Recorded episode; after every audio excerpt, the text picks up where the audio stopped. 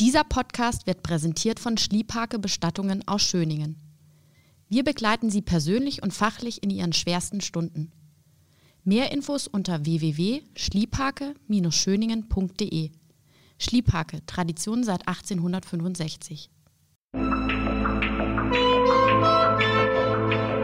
Tatort Niedersachsen, der Crime-Podcast der Braunschweiger Zeitung. Alles rund um spannende Kriminalfälle in der Region. Wir blicken gemeinsam mit unseren Redakteuren auf die Hintergründe der spektakulärsten Verbrechen zwischen Harz und Heide. Liebe Zuhörerinnen, liebe Zuhörer, herzlich willkommen bei Tatort Niedersachsen, dem Crime-Podcast der Braunschweiger Zeitung. Mein Name ist Hendrik Rasorn und ich habe heute einen Gast, Birgit Lautenbach. Ja, guten Morgen. Birgit Lautenbach ist gebürtige Hamburgerin, kam Anfang der 70er Jahre nach Braunschweig, ist Krimi-Autorin zusammen mit ihrem Ehemann und unser heutiger Gast. Und vielleicht gleich als erste Frage vorweg, Frau Lautenbach, wie kommt man denn als Frau zu Crime, zu True Crime? Warum betonen Sie als Frau? Weil Frauen seltener Täter sind oder weil Frauen seltener Ermittler sind. Ich betone es, weil die meisten Zuhörerinnen, das wissen wir, von unserem Crime-Podcast Frauen sind. Ganz interessant, ist so. Ja, mhm. das mag ja die Erklärung auch mit, mit grundsätzlichen Zusammenhängen zwischen Krimi-Liebe und Realität haben. Das mhm. ähm, ist wie so eine Übung äh, im emotionalen Begegnen, in der emotionalen Begegnung mit dem Verbrechen. Mhm. Vielleicht auch sowas wie Angstlust, mhm. Äh, sowas wie Erleichterung, dass man selbst nicht das Opfer ist. Und, äh, bei Männern wäre es vielleicht, aber bei Frauen wohl auch die Erleichterung, dass man selbst nicht Täter ist. Mhm. Mhm. Sie haben uns heute ein Thema mitgebracht, ein spannendes Thema, ein historisches Thema. Es geht um einen Mann, der seine Verbrecherkarriere, ja, man kann sagen, als Spanner angefangen hat. Dann war er ein Eisenbahnattentäter, er war ein Räuber, ein Mörder, ganz am Ende. Gibt viele Begriffe, viele Titel für ihn. Ein Menschenjäger wird er bezeichnet, als Triebverbrecher, als Schrecken des Braunschweiger Landes. Und das ist auch der Titel ihres Buchs, das sie geschrieben haben, zusammen mit ihrem Ehemann, über Friedrich Opitz. Und über diesen Mann, über diesen ganz besonderen Verbrecher wollen wir heute miteinander sprechen. Die Taten, über die wir sprechen, haben sich in den Jahren 1928 bis 1936 ereignet. Aber es macht ja durchaus Sinn zu gucken, was diese Biografie von Opitz hergibt. Und was haben Sie denn da herausgefunden? Aus was für einer Familie kommt er denn? Friedrich Opitz kommt aus einer Kaufmannsfamilie, die schon in seiner Kindheit dadurch geprägt ist, dass der Vater ein äh, liederliches Subjekt ist, das säuft und herumhurt, der verurteilt wird zu einer Gefängnisstrafe wegen Betruges. Mhm. Und ähm, kurz nach seiner Entlassung aus dem Gefängnis äh, erneut verurteilt wird, weil er vor einem Dienstmädchen sein Geschlechtsteil entblößt hat. Mhm. Das ist insofern interessant, als äh, damit wie so eine Art vorgelebter äh, Karriereskizze für den Sohn äh, vorliegt. Für den Sohn. Friedrich ist als der Vater äh, ins Gefängnis muss 16 und berichtet später, viele Jahre später, mh, über seine Kindheit, dass er immer unter einem Unwürdigkeitsgefühl gelitten habe, für das sicher der Vater die Ursache ist und dass er früh, also schon in der beginnenden Pubertät, begonnen hat zu unanieren. Mhm. Und dieses Interesse an jedweder Form von abweichender Sexualität zieht sich durch sein ganzes Leben. Und auch durch seine Straftaten später. Auch durch seine Straftaten, ja. Mhm. Er ist dann jung zur Marine gegangen. Ja. Auch da spielt das eine Rolle. Ja. Ähm, er hält sich, äh, so behauptet er wenigstens, in seinen Freizeitaktivitäten eigentlich zurück. Am besten gefällt, und das nimmt er auch in sein späteres Leben mit, die derbe Sprache und die derben Themen, die die Matrosen haben. Mhm. Also das, was er immer auch in Zukunft das Schweinigeln nennen wird. Das macht ihm sehr große Freude. Mhm. Er kommt dann zurück nach Braunschweig. Nach vier Jahren Kriegsgefangenschaft. Nach vier Jahren ja. Kriegsgefangenschaft, mhm. genau und äh, fängt dann an bei der öffentlichen Lebensunfall- und Haftversicherungsanstalt. Naja, erst ist er bei der Landesbrandversicherungsanstalt. Mhm. Ähm, da hat er eine erste Anstellung, äh, wird dann kurzfristig für eine kürzere Zeit entlassen. Es ist Weltwirtschaftskrise. Ähm, findet dann aber eine Anstellung bei der öffentlichen, die wir alle kennen und schätzen. Und dort bleibt er 16 Jahre. Mhm in der Registratur. Die damals mitten in der Innenstadt von Braunschweig liegt. Genau. Da, wo heute die NordLB ist, in der Dankwartstraße. Und wirklich in Sichtweite, fast Steinwurfweite des Polizeipräsidiums. Was ist denn über seine Arbeit bekannt? Wie war denn auf der Arbeit so angesehen? Also er muss ein sehr unangenehmer Kollege gewesen sein. Er hat zum Beispiel seine jungen Kolleginnen, wenn die mit einem Verehrer in der Stadt unterwegs waren, insbesondere dann, wenn sie sich im Bürgerpark oder wo auch immer im Grünen äh, ein bisschen zurückgezogen haben, hat Opitz sie beobachtet und das dann in der Firma erzählt, hat ihre Briefe geöffnet und äh, besonders dann, wenn er da intime Inhalte gefunden hat, dann hat er das äh, den anderen erzählt. Er war, wie seine Kollegen später sagen, hinten herum. Mhm. Es entsteht der Eindruck, er ist heimtückisch, intrigant, einerseits verstockt und verschwiegen. Äh, was so seine eigenen Sachen angeht. Ne? Was seine eigenen Sachen er verschließt, angeht. Er verschließt seinen, ja. seinen Schrank stets. Ja, selbst wenn er nur für einen Moment aus dem Raum geht, verschließt er seinen Schreibtisch. Aber gleichzeitig interessiert er sich an allem, was sozusagen alles, um ihn herum passiert. Alles. Also er erzählt auch am Arbeitsplatz von dem, was er als Spanner nachts im Bürgerpark beobachtet. Hm. das Einzige, was er, wovon er nicht erzählt, ist, dass er während dieser Jahre eben intensiv selbst auch als Exhibitionist unterwegs ist, die man damals also in Ende der zweiten Hälfte der 20er Jahre, noch Aushänger nennt. Mhm. Und um das Vergnügen an dieser Aushängerei zu steigern, hat er bisweilen eben auch eine Stablampe dabei und äh, dann holt er seine Genitalien raus. Wie viel davon steht nicht in den Gutachten. Er holt sie raus. Er holt sie raus und beleuchtet sie mit dieser Stablampe. Dabei wird er sechsmal erwischt. Hm sechsmal verurteilt zu 120 Reichsmark Geldstrafe. Wegen ja, Erregung öffentlichen Ärgernisses. Und aber es ist ja nicht das Einzige, was ihn so ein bisschen ja, sonderbar ist schon fast zu schwach ausgedrückt macht. Er hat ja auch ein Spleen, dass er sich beispielsweise dafür interessiert, wenn es einen Unfall gibt an einer Bahnstrecke, dann fährt er raus, dann sammelt er Zähne auf und Reste von den Unglücklichen, die sich dort von Zug geworfen haben und präsentiert das seinen Arbeitskollegen. Ja, das ist seine zweite große Leidenschaft, Verbrechen, Unglücksfälle.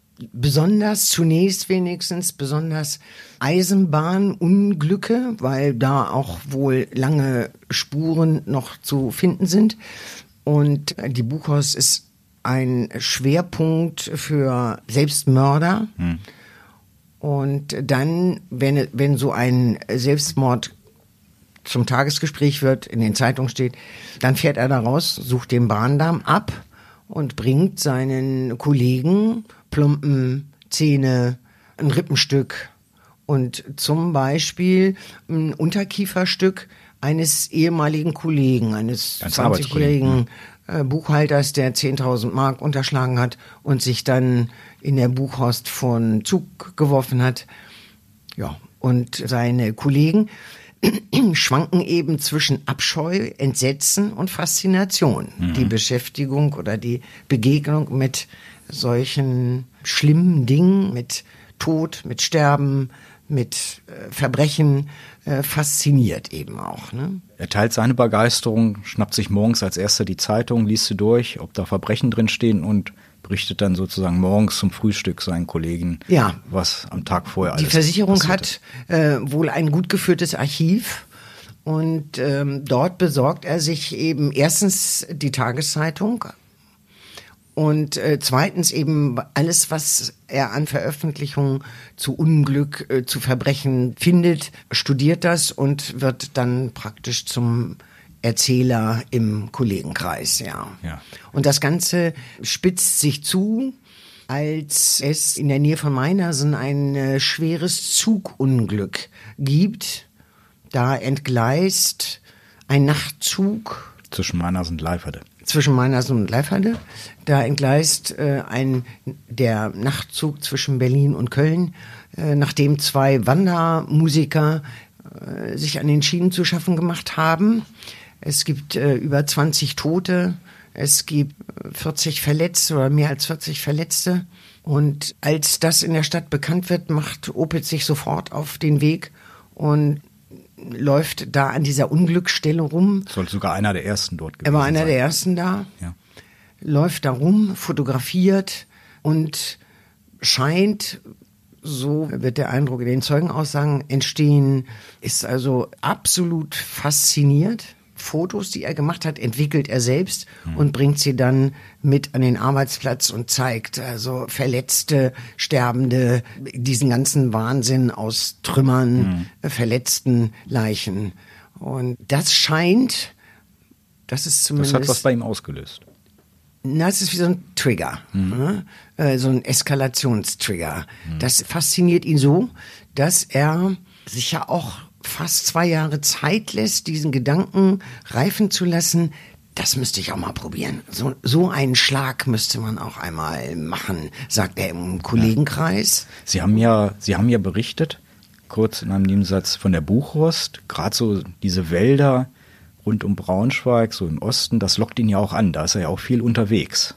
Er ist ohnehin viel da unterwegs. Jede freie Zeit, ne? ähm, Jede- jede vermutlich Minute. zunächst, um Liebespaare zu beobachten.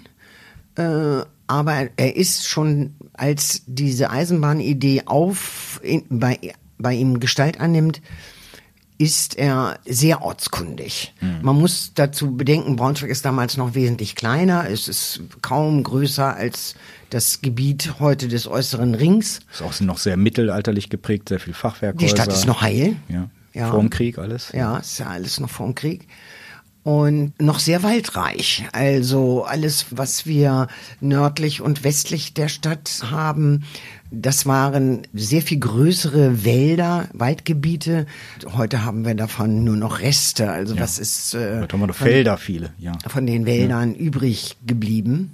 Und in diesen, bei seinen Überlegungen, wo wäre das denn am günstigsten, wo welche Eisenbahnstrecke kommt in Frage, äh, entscheidet er sich dann, das ist das Spektakulärste, für die Strecke durch die Buchhorst, an der wir uns heute noch abarbeiten, die einspurige Strecke in Richtung Berlin. Und dann beginnt er mit sehr, sehr sorgfältigen Tatvorbereitungen. Also zwei Jahre zu gucken, wie kann man das machen, welche technischen Möglichkeiten gibt es. Er interviewt die Bahnmitarbeiter, die Schrankenwärter, äh, er erkundet Fluchtwege, bevor er überhaupt das allererste Schrankenseil durchtrennt. 1928. im 1928. Und wir haben es ja bei Opitz mit einem in jeder Hinsicht Serientäter zu tun mit diesem Eskalationselement.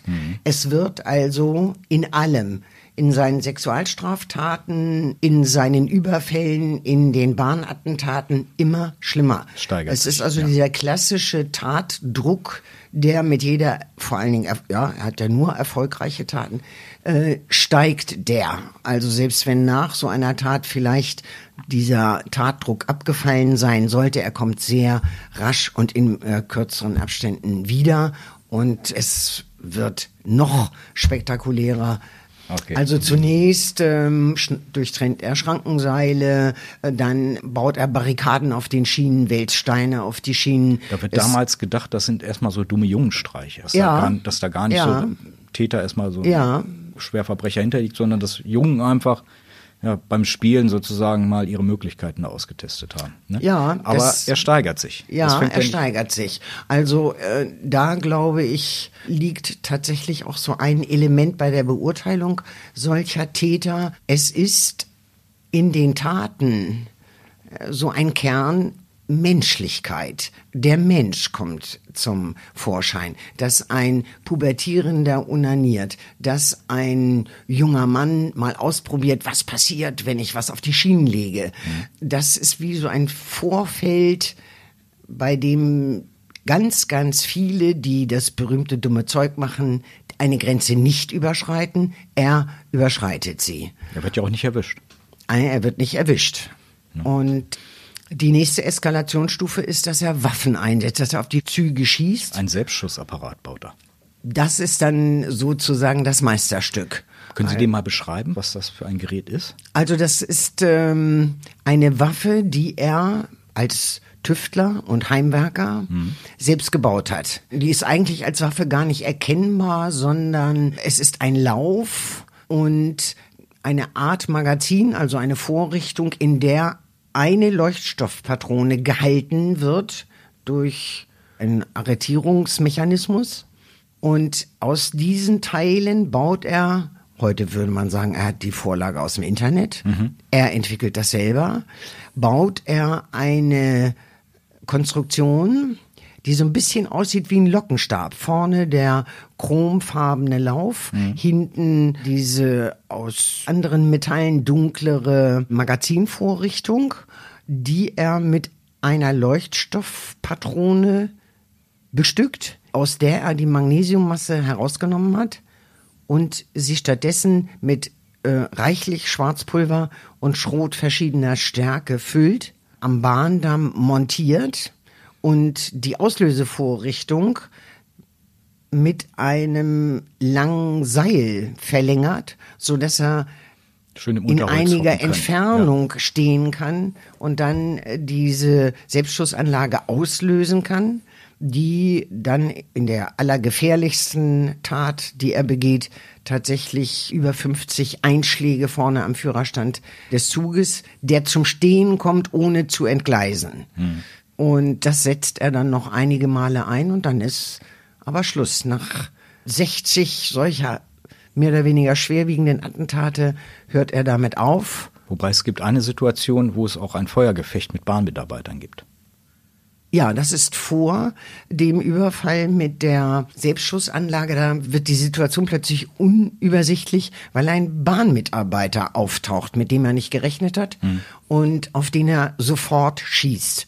Und bei diesem Schusswechsel lässt er vier ausgeworfene Patronen am Tatort zurück und in dem Schnürschuh dieses Ja. Bahnschutzbeamten ist ein Projektil. Das ist später ein Das wichtiges Beweismittel. bis zum Ende, bis zu seiner Verurteilung immer wieder eine Rolle. 7,65 Millimeter. Wo ist die Waffe dazu? Das ist richtig. Nur diese Waffe, das ist eine Mauserpistole. Die Selbstschussanlage, das ist Marke Eigenbau mit wirklich sehr bedrohlicher Explosivität. Bis August 31 dauern diese Eisenbahnattentate an, 64 insgesamt. 64. Eine unglaubliche Anzahl, die natürlich auch für Riesenangst und Schrecken in Braunschweig und Umgebung gesorgt hat. Und dann hört Opitz auf. Ja. Und dann überlegt er sich was Neues. Was macht er? Ja, das ist die Frage, ob er sich, er überlegt sich etwas Neues. Das ist richtig. Ob das sich etwas Neues überlegen wollen, das Motiv für diese Pause ist, das weiß ich nicht. Ich vermute eher, zumindest wird eine Rolle gespielt haben. Das ist ja auch für äh, Serientäter nicht ungewöhnlich, dass sie sich diesem Tatgeschehen eigentlich entziehen möchten. Also wenn man das mit als Droge beschreibt, dass er den Entzug versucht. Der scheitert und schon während dieses Pausenjahres wird eben klar, er muss sich geistig mit Dingen beschäftigen, die, äh, zu, die sich für, für, für Verbrechen, für Verbrechen im Sinne von Machtausübung. Ja. Das äh, ist für ihn in seiner Persönlichkeitsstruktur. Wie kann ich anderen äh, Schaden zufügen und derjenige sein, der in den Situationen die Macht über Menschen und Gegenstände behält. Und da beginnt er praktisch das alte Motiv der Spannerei und die, dieses starke Interesse an allen möglichen geschlechtlichen Aktivitäten mit den Elementen des Überfalls zu kombinieren. Mhm. Und aus der Spannerei werden Überfälle auf Liebespaare. Äh, Liebespaare. Mhm. Also er nutzt auch seine Ortskenntnis, er verwertet praktisch seine Kenntnisse und Erfahrungen aus diesem langen Eisenbahn-Attentatsintervall indem er eben jeden Weg kennt. Er kann aus der Entfernung sehen, ah, da hinten fährt ein Auto, das biegt von der Hauptstraße ab und fährt noch ein Stück in den Wald, dann erlöschen die Lichter, dann weiß er schon weiß aus der Entfernung, ja. wo dieses Auto jetzt steht. Und bei dem ersten Überfall wird auch deutlich, dass das alles andere als harmlos ist, weil er das Liebespaar, das er da überrascht, auch bis hin in die Sätze, Geld hier oder ich schieße, als der Überfallene protestiert, und zwar nur mit der Aufforderung, mach doch die Lampe aus, ähm, schießt er dem äh, Schönfeld äh, ins Gesicht und der Mann äh, erblindet für verliert also sein Augenlicht. Ja. Er verliert sein Augenlicht. Ja. Dann gibt es weniger schwer Verletzte, aber ständig. Also es sind praktisch jeden Dienstag, jeden Donnerstag, jedes Wochenende gibt es überfallene Liebespaare, beschimpfte, vor allen Dingen die Männer werden beschimpft. Bei den Frauen hat das noch mehr so voyeuristische mhm. Elemente, aber immer auch die Fantasie, das sind alles Schweine und äh, äh, ja, er beutet ja auch Geld, aber darum geht es ihn eigentlich Nein, darum geht es nicht. Es sind mal drei Reichsmark, mal sieben. Nicht viel. Ähm, das gehört als Machtelement mit dazu. Ich demütige dich, ich zeige dir, wer hier Herr der Situation ist und am Ende, du musst mir das Geld geben, was du bei dir hast, so. Aber es geht eben in erster Linie tatsächlich um diese extrem destruktive Demütigung äh, dieser Liebespaare, die er zum Teil äh, während des Geschlechtsakts äh, überfällt. Der Opitz ist ja handwerklich sehr begabt, wird man auch später feststellen, hat auch eine gut eingerichtete Werkstatt bei sich zu Hause. Und für seine Überfälle, auch schon bei den Eisenbahnüberfällen, hat er sich ja was überlegt. Zweierlei Sachen. Einmal geht es darum, um eine bestimmte Lampenkonstruktion und einmal geht es um eine Konstruktion an seiner Pistole oder an seinen Pistolen. Können Sie das mal näher erläutern, was er sich da überlegt hat? Opitz äh, treibt viel Aufwand dafür, hm, keine Spuren zu hinterlassen. Er hat sich auf Fachliteratur, damals aktuelle Fachliteratur. Die er gar nicht besitzen dürfte eigentlich, ne? die Nein. noch nicht mal die Polizei hat. Ja, ne? ja. ja. Äh, besorgt und ihm ist klar, er darf keine, möglichst keine Patronenhülsen am Tatort zurücklassen und damit er in der Dunkelheit nicht Mühe hat, die Patronen äh, zusammenzusuchen, baut er sich so eine Art an Auffangbeutel, ledernen Auffangbeutel an seine Pistole, so dass die Patronen nicht mehr ins Freie ausgeworfen werden, in sondern in diesen Lederbeutel mhm. ploppen. Und er kann ohne hm, Leerhülsen am Tatort zu hinterlassen, ähm, eben den, ja, kann den Tatort äh, verlassen, ohne dass es Spuren von ihm gibt. Und in äh, manchen Fällen, nicht immer, aber in einigen Fällen berichten die Überfallenen später, äh, es seien zwei Täter gewesen. Den Eindruck erweckt Opitz zum einen dadurch, dass er mit verstellter Stimme spricht. Mhm.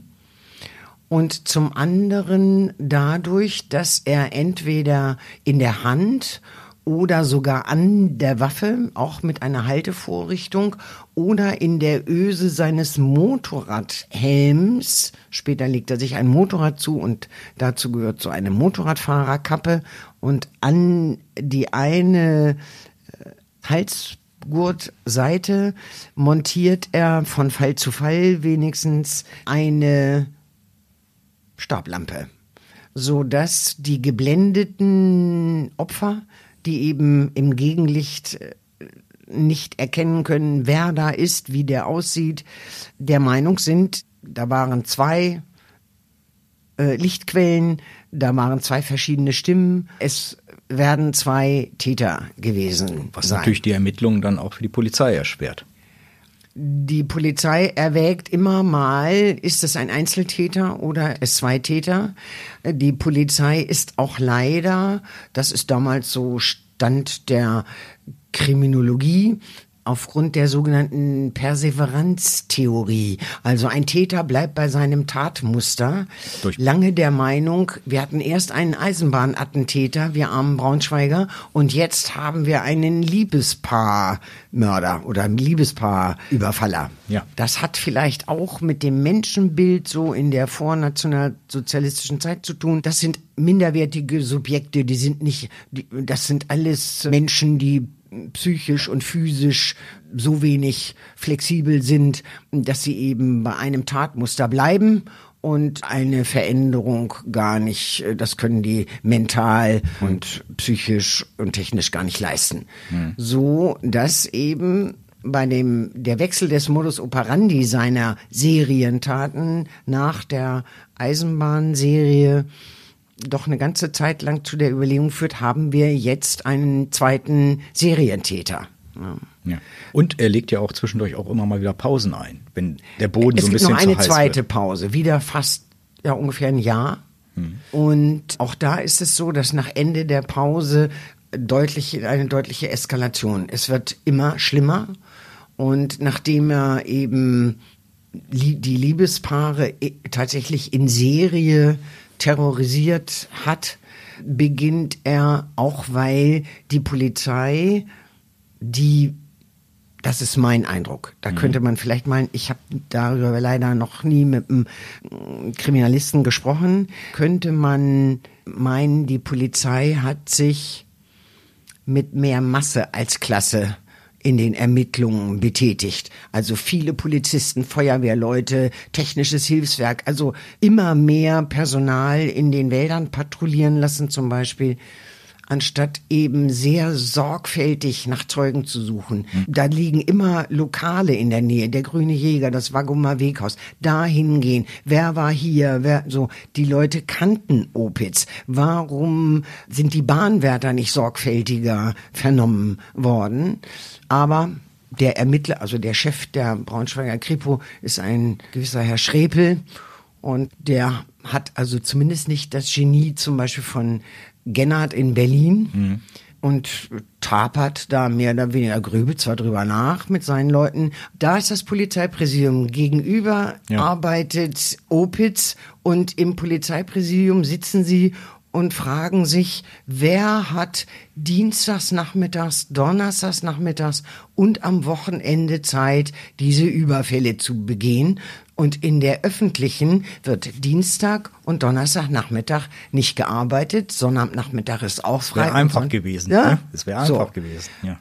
Das ist ein, äh, da könnte man, muss, muss man jetzt ausufernd werden. Warum haben auch zum Beispiel die äh, Kollegen, nie hat jemand irgendetwas gesagt, da terrorisiert einer die Bahnfahrenden, die Liebespaare, es kommt dann später zu mehreren Morden und keiner sagt, Mensch, wir haben da einen, der erzählt immer so komische Geschichten. Kennt nicht jemand einen Polizisten oder sonst was? Mhm. Das, dass man sagt, wenn Ihnen etwas aufgefallen ist, wenden Sie sich an die nächste Polizeidienststelle. Das ist echt ein Phänomen, das man aber auch in anderen Serientäterfällen findet, dass die Zeugen nichts sagen. Opitz ist bewaffnet. Wir hatten ja schon gehört, in einem ja. Fall schießt er einem Unglücklichen ins Gesicht. Er begeht ja. dann weitere Überfälle, schießt beispielsweise auf Pferde, er schießt auf Autoteile, auf Reifen Und dann kommt es aber auch zu Morden, wie Sie schon ja, erwähnt die, haben. das ist nach der zweiten Tatpause, weil die Polizei äh, vor allen Dingen im Querumer Forst, also in den östlichen Wäldern um Braunschweig, intensiv Patrouille geht, wendet er sich nach Norden und Westen Mhm. und da werden seine Opfer, die Handwerker, die Bauern, Alles Zufallsopfer. die Ja. über die Landstraßen eben ähm, Waren und Dienstleistungen in, nach Braunschweig reinbringen und abends wieder nach Hause fahren mit Pferde, Fuhrwerken und mit Fahrrad. Und da sieht man aber schon, die Pferde werden nicht nur verletzt, es gibt eine ganze Reihe am Ort der, der Tat totgeschossener Pferde, gezielt in Herz und Lunge vor allen Dingen. Und auch die Opfer überleben das zunächst, tragen aber zum Teil erhebliche Verletzungen davon, also Durchschüsse an Armen und Beinen oder Durchtrennung der Kopfschwarte durch Schläge mit Brecheisen oder Bleirohr oder Stablampe. Und dann äh, kommt es schließlich zu einem Überfall auf einen Bäckermeister an äh, der Abfahrt von der Zeller Heerstraße nach äh, Rote Mühle. Da schießt äh, Opitz die Wagenlampen aus und äh, der Bäckermeister versucht ähm, sich zu wehren.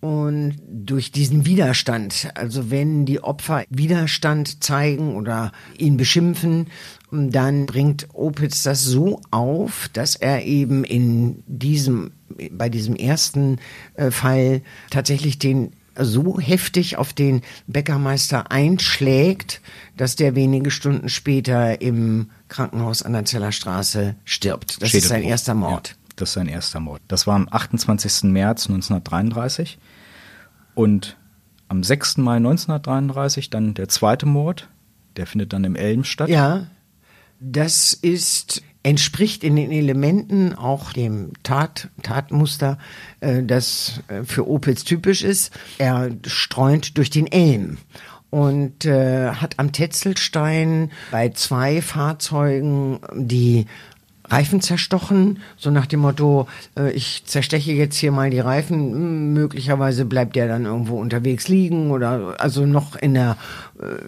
Tatanbahnung relativ offen. Aber dann fährt er in Richtung Königslutter und äh, trifft dort in der Nacht es muss so um in der Gegend von elf gewesen sein, auf zwei Königslutheraner Juristen mh, mit ihren Verlobten, die zu Fuß auf dem Rückweg vom Tetzelstein nach Königslutter sind. Und diese äh, Situation, diese Begegnung eskaliert sehr schnell, weil einer der beiden Männer äh, bewaffnet ist und seinerseits äh, auf zückt. Opitz schießt. Das äh, führt dazu, dass äh, Opitz ganze Magazine auf ihn 16 Schüsse. abfeuert. 16 Schuss. Und dabei auch äh, den Gerichtsassessor Gerhard verletzt.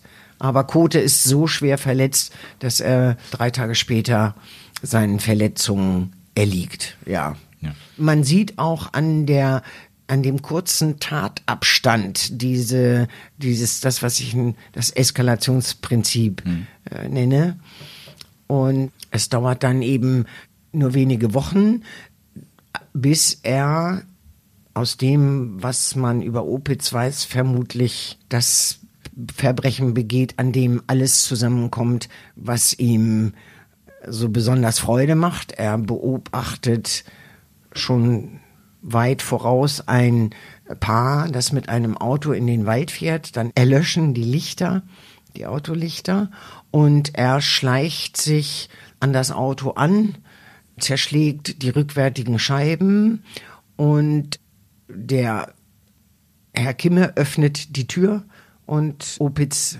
schießt ihn mehrere Male in den Rücken. Das ist der dritte Mord. Und danach Ist erstmal wieder Pause. ist erstmal wieder Pause und äh, es ebbt wie so eine, äh, wie, wie nach einem Tsunami ebbt das Ganze ab. Es gibt noch so einzelne Wellen von mehr oder weniger äh, harmlosen oder mehr oder weniger unspektakulären Taten Genau, im Vergleich unspektakuläre zu den anderen Taten. äh, Überfälle nach klassischem Muster. Er lauert an der Straße, ähm, prügelt auf Fahrradfahrer ein, auch auf Einzelpersonen. Er belästigt noch ein paar Liebespaare und dann ist Schluss. Und jetzt kommen wir zu Taten, die eigentlich fast für ihn untypisch sind. Man versteht nicht so richtig, was da sein Antrieb ist. Aber diese Taten werden ihm dann letztendlich zum Verhängnis. Es gibt eine Diebstahlserie im Braunschweiger Stadtbad. Ja, also so unverständlich finde ich das nicht, wenn ich davon ausgehe, dass es so zumindest ein ganz grundsätzliches oder so Reste von Überwindungswillen gibt, daraus finden wollen, irgendwie. Das ist ja auch nicht gerade untypisch, dass selbst schwer Schwersttäter äh, Dinge tun, ich will mich da jetzt vorsichtig ausdrücken, weil das so in den Bereich äh, der Spekulation geht, Dinge tun, in denen deutlich wird, dass das Unterbewusstsein sie zu Fehlern oder zu Taten verleitet, wo man bei der Perfektion, bei der Brutalität, bei dem Tempo, mit dem sie bisher gemordet haben, sich fragt, warum fängt der jetzt an, im Braunschweiger Bürgerbad Geld aus den Portemonnaies anderer Badender zu stehlen. Das Vielleicht ein Ausdruck von Leichtsinn. man könnte, äh, man könnte so, äh, also wenn man in dem Modell dieses Schwerstverbrechers bleibt, sagen, das ist eigentlich unter seinem Niveau. Eigentlich unter seinem Niveau. Jo. So, die legen sich im Stadtbad auf die Lauer. Ja, also äh, das deswegen habe ich vorhin äh, das mit so ein Grund. Die Polizei arbeitet mit, mit mehr Masse als Klasse. Der Stadtbaddirektor, der ist da cleverer. Der ist natürlich sofort alarmiert. Was machen wir jetzt? Und hat dann die Idee: hm, Wir überwachen das Tatgebiet. Es wird eine Spiegelkonstruktion gebaut und einer der Bademeister kommt oben oberhalb der Kabinen in die Abluftanlage und behält von da ab sonnabends die Kabinen im Blick und es geht ihnen innerhalb kürzester Zeit Friedrich Opitz ins Netz, der dann eben sagt, nein, er hat nichts gestohlen. Und also äh, da beginnt das, was auch dann äh, charakteristisch für ihn wird, das totale Leugnen. Abstreiten, Aber abstreiten, die Polizei wird abstreiten. gerufen, es wird alles durchsucht. In seinem Portemonnaie findet man den 20 Markschein, der in Kabine 13 gestohlen worden ist und er wird zur Vernehmung aufs Polizeipräsidium gebracht. Aber die Polizei denkt halt, sie haben einen kleinen Dieb vor sich, einen Angestellten der Versicherung, der halt kriminell geworden ist, der alles abstreitet und dem man gar nicht ansieht, dass da viel mehr dahinter steckt. Ja, möglicherweise ist das auch so, dass äh, Opitz wirklich den Spinner gibt. So, ach nein, und ich bin Bastler und wollte nur mal ausprobieren, wie man aus Schlüsselrohlingen fertige Schlüssel macht. Und eigentlich bin ich doch ein gut verdienender Angestellter. Ich habe es doch gar nicht nötig zu stehlen. So, äh, und die Polizeibeamten kommen zu dem Ergebnis, dass der ist harmlos. Die Sache ist ja auch geklärt. Wir wissen jetzt, wer der Dieb dieser paar Marksbeträge da im Schwimmbad gewesen ist und entlassen ihn nach einer Gewahrsamsnacht und führen auch keine Hausdurchsuchung durch. Also sie suchen nicht irgendwie äh, nach anderem Diebesgut oder so. Und ominös ist, dass dann eine vertrauliche, so steht es in der Dokumentation der Kriminalpolizei, vertrauliche Mitteilung gibt. Ich vermute mal fast eine anonyme. Opitz sei auch derjenige, der in der Braunschweigischen Staatsbank Räder klaut. Und das führt zu einer ersten Hausdurchsuchung. Hm. Da werden dann ein paar Pfeilen beispielsweise Nur die kleinen Pfeilen, mit denen er an den äh, Schlüsselrohlingen herumgefeilt hat. Aber ansonsten eben nichts, äh, was daran liegt, dass man äh, nur sehr oberflächlich Sie suchen ja nur nach einem Dieb. Ne? gesucht hat. Ja, Und genau. Opitz ist jetzt gewarnt. Was macht er denn? Ja, er hat aus irgendwelchen Gründen reagiert er für seine Verhältnisse eigentlich fast panisch. Er macht, den zweit, er macht jetzt einen zweiten Fehler nämlich. So sieht es aus, ja. Äh, er packt alles zusammen, was er an seiner Meinung nach verdächtigem Material und verdächtigen Ausrüstungsgegenständen äh, hat in eine Aktentasche. Also auch, auch die Waffen beispielsweise. Auch, Oder Teile der die, Waffen. Ja, ja, auch die Waffen, auch Teile des Selbstschussapparates. Und fährt äh, in Richtung Gliesmarode, er fährt nach Gliesmarode und wirft diese Aktentasche in die Wabe. Nicht gerade der tiefste Fluss, den Nein. Braunschweig zu bieten hat. Man fragt sich sofort als Braunschweig-Kundiger, wieso schmeißt er das in die Wabe? Die ist flach, die ist sandig, das Flussbett ist fest. Warum schmeißt er das nicht in die Oker? Da versinkt alles im Schlamm äh, und wird nicht mehr gefunden.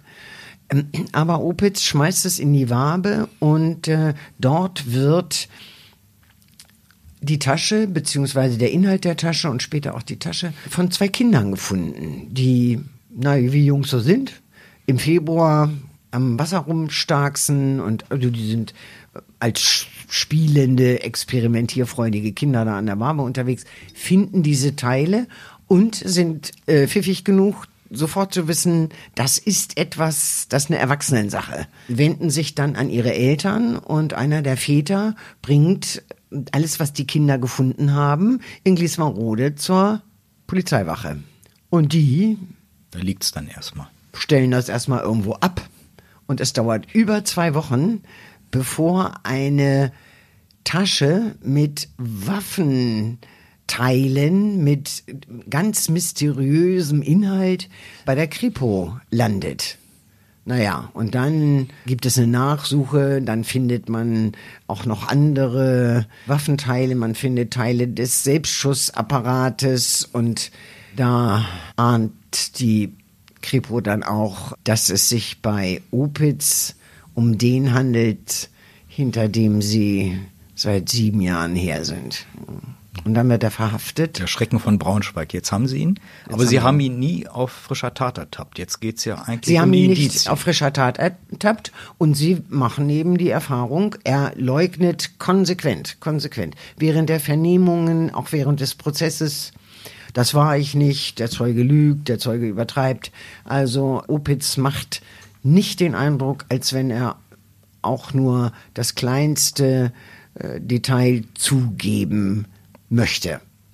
Und da ist es eine glückliche Fügung, kann man sagen, dass es äh, in Braunschweig damals äh, den Professor, den Dr. Nerich gab, einen Chemiker, der bereit und in der Lage war, zu praktisch allen äh, Funden aus der Wabe den Zusammenhang zu Opitz herzustellen. Das ist auch wenn man äh, die äh, Begutachtung, das Gutachten von Dr. Nerich liest, äh, wirklich moderne Kriminaltechnik. Das ist seiner Zeit weit voraus.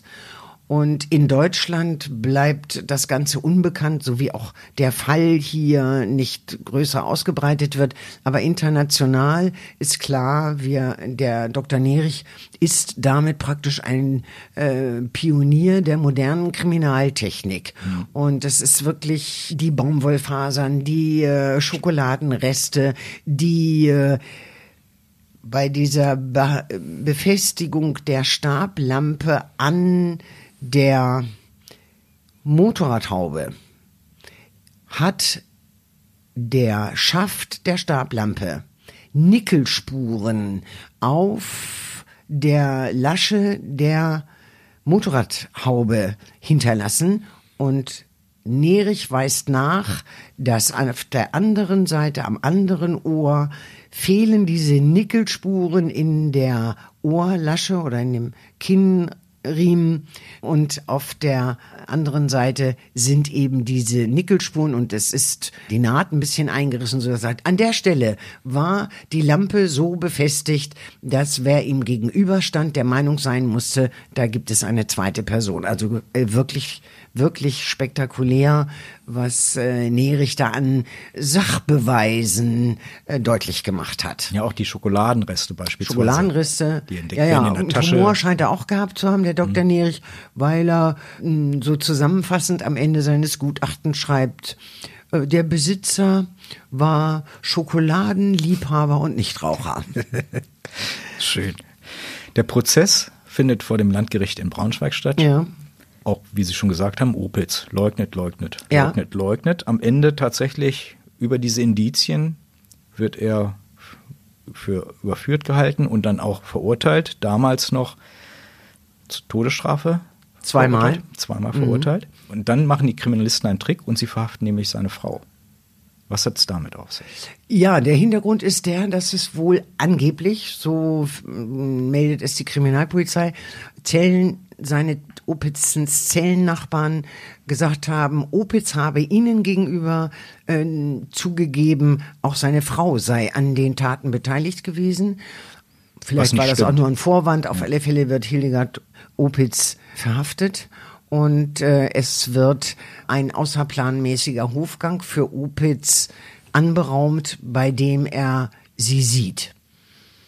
Und seine Reaktion auf äh, diese Begegnung ist eine der Gelegenheiten, bei denen der Mensch, der er eben ist, nicht die Bestie, sondern der Mensch, der er ist, zum Vorschein kommt. Die Begegnung mit seiner Frau führt umgehend dazu, dass er ein umfassendes Geständnis ablegt. Über Seiten schreibt er nieder jede seiner Drei Taten. Tage. Drei Tage. Äh, er kriegt eine, bekommt eine Liste, auf der äh, die Taten äh, beziehungsweise die, die auch dem Urteil zugrunde liegen, die Taten aufgeführt sind, derer er beschuldigt wird. Und er arbeitet das äh, systematisch ab und ist nach drei Tagen mit diesem Geständnis fertig. Allerdings ist das zunächst unvollständig, weil er die Eisenbahnattentate nicht zugibt. Der Polizei oder dem, ja, der Justiz ging es eben auch darum, obwohl das ja schon eine Zeit ist, an der die Gerichte nicht zimperlich waren, auch Unrechtsurteile zu fällen. Es ging der Justiz darum, eine ganz zweifelsfreie äh, Grundlage für Urteil und Vollstreckung zu haben. Und da, das hatten sie mit diesem äh, ersten Teilgeständnis. Gut, aber der Kripo war doch daran gelegen, auch die Eisenbahnattentate noch aufzuklären. Und da gibt es dann so eine zweite, das ist wohl auch nicht unüblich, dass die Ermittler sich dem Täter auf der Ebene so einer gewissen Kollegialität, Sie und ich, wir wissen, wie man sowas macht. Und äh, so, dabei täuschen die Ermittler falsche Tatort- und äh, Tathergangskenntnisse vor und Opitz Stellt auch ein läuft ein bisschen dumm, letztes Mal ja. zu großer Form auf und klärt sie auf, wie man das vernünftig macht und wie es wirklich war, sodass äh, tatsächlich, als es auf die Vollstreckung des Todesurteils zugeht, alle seine Taten eingeräumt hat. Manche sagt er, habe er nicht begangen. Da liegt die Vermutung nahe, dass das Trittbrettfahrer gewesen sind. Das ist ja auch nicht ungewöhnlich. Und ähm, er stellt zwar noch ein Gnadengesuch oder hatte ein Gnadengesuch gestellt, das zieht er nach dem Vorfall, ähm, nach der Begegnung mit seiner Frau zurück. Und dann hat er nur noch wenige Wochen bis zur Vollstreckung des Urteils, in denen er vollkommen äh, verfällt. Also er hatte vorher schon mehrere Selbstmordversuche unternommen, hat Fisch verderben lassen und den gegessen. gegessen. Äh, er hat seinen eigenen Kot getrocknet und gegessen. Er hat sich eine Nadel in die Schädeldecke gerammt, um eine Gehirnblutung auszulösen. Er hat sich ein Seil besorgt, mit dem er sich erhängen wollte. Und in den letzten Tagen und äh, wenigen Wochen vor der Hinrichtung äh, zerfällt er. Also er ist äh, kurz vor der Hinrichtung so schwach, dass er sich gar nicht mehr ohne Hilfe bewegen kann und wird dann ähm, Am 12. Oktober 1937 wird das um Urteil 6.12 Uhr vollstreckt. hingerichtet. In Wolfenbüttel. Ja. Und äh, dann wird er uns aber noch mal so vertraut, wie wir ihn aus den ganzen Betrachtungen kennen. Kurz vor dem Vollzug der Hinrichtung interessiert er sich eben besonders für die Mechanik der Guillotine. Ein unglaublicher Fall. Ja. Ein unglaublicher Fall, Ja. der Kriminalgeschichte geschrieben hat. Ja. Einerseits wegen des Täters, andererseits aber auch wegen der Gutachter oder wegen des Gutachters, der diesen Fall aufgeklärt hat. Dr. Nerich, ja. Dr. Nierich. Wie stehen Sie zu Opitz und seinen Taten? Sie sind ja, ich höre es so ein bisschen raus, Sie unterteilen ja. Da ist einmal der Verbrecher, aber auch der Mensch. Das ist Ihnen ja wichtig zu betonen. Das ist ja, ich finde das auch wichtig. Es taucht ja immer wieder der Begriff des Unmenschen, der Bestie, Nachruf auf eine Bestie, diese große Arbeit über Jürgen Bartsch. Und das ist nicht so. Es sind Menschen. Und mir ist in dem Zusammenhang äh, nochmal eingefallen, einen äh, so überaus wahren Satz aus dem Feuerschiff von Siegfried Lenz, in dem eine der Figuren sagt, jeder Mensch, jeder, jede Witwe, jede Waise, jeder Mann, jede Frau, alle haben mindestens so viele Straftaten begangen, dass sie dafür zwei Jahre ins Gefängnis gehen. Wir, es ist die Eskalation von menschlicher Fehlentwicklung, von menschlicher Abweichung, von menschlicher Deformation, meinetwegen auch. Aber bei Opitz ist es, also ich sehe durchaus das Kind, das kein väterliches Vorbild hat, den Mann, der sich nach bürgerlicher Familie, der sehr an seiner Frau hängt, der seine Kinder liebt, der an seiner Mutter hängt, der ihm mehrmals zumindest zu versuchen scheint, aus diesem Teufelskreis irgendwie rauszufinden. Ja, dass der Mensch da erkennbar ist, den man nicht in der Gesellschaft seiner Mitmenschen lassen kann. Man muss eine Lösung für ihn finden, dass er dieses Gefährdungspotenzial nicht mehr hat, dass in bei diesen, das ist ja völlig klar, also nicht, dass jetzt hier der Eindruck entsteht, ich rede da irgend so einer äh, Kuschelkriminalistik, äh, so, aber mir ist es wichtig, nicht von Bestien und Unmenschen und Ungeheuern, wie zum Beispiel der Ermittler, der wird Polizeichef in Krakau, Obersturmbannführer und alles, was dazugehört, 50 Kilometer von Auschwitz entfernt.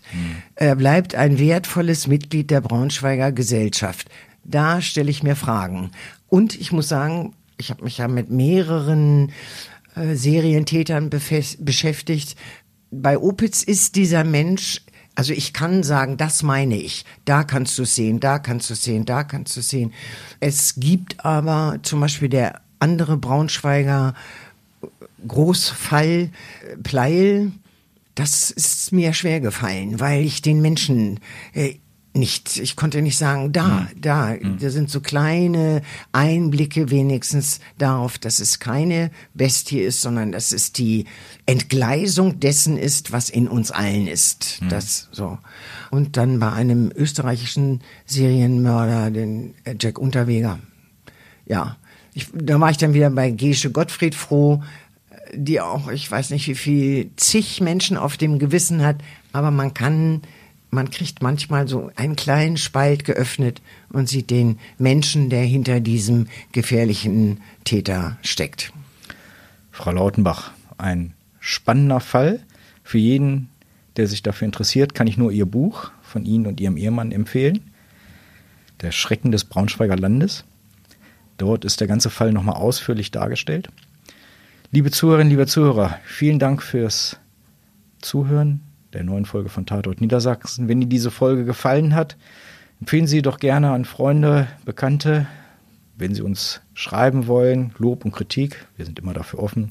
Eine Mailadresse haben wir, tatort.niedersachsen.funkemedien.de. Ich danke Ihnen ganz herzlich fürs Zuhören und Frau Lautenbach, Ihnen danke ich heute, dass Sie hier unser Gast waren. Mehr Podcasts unserer Redaktion finden Sie unter braunschweiger-zeitung.de slash podcast.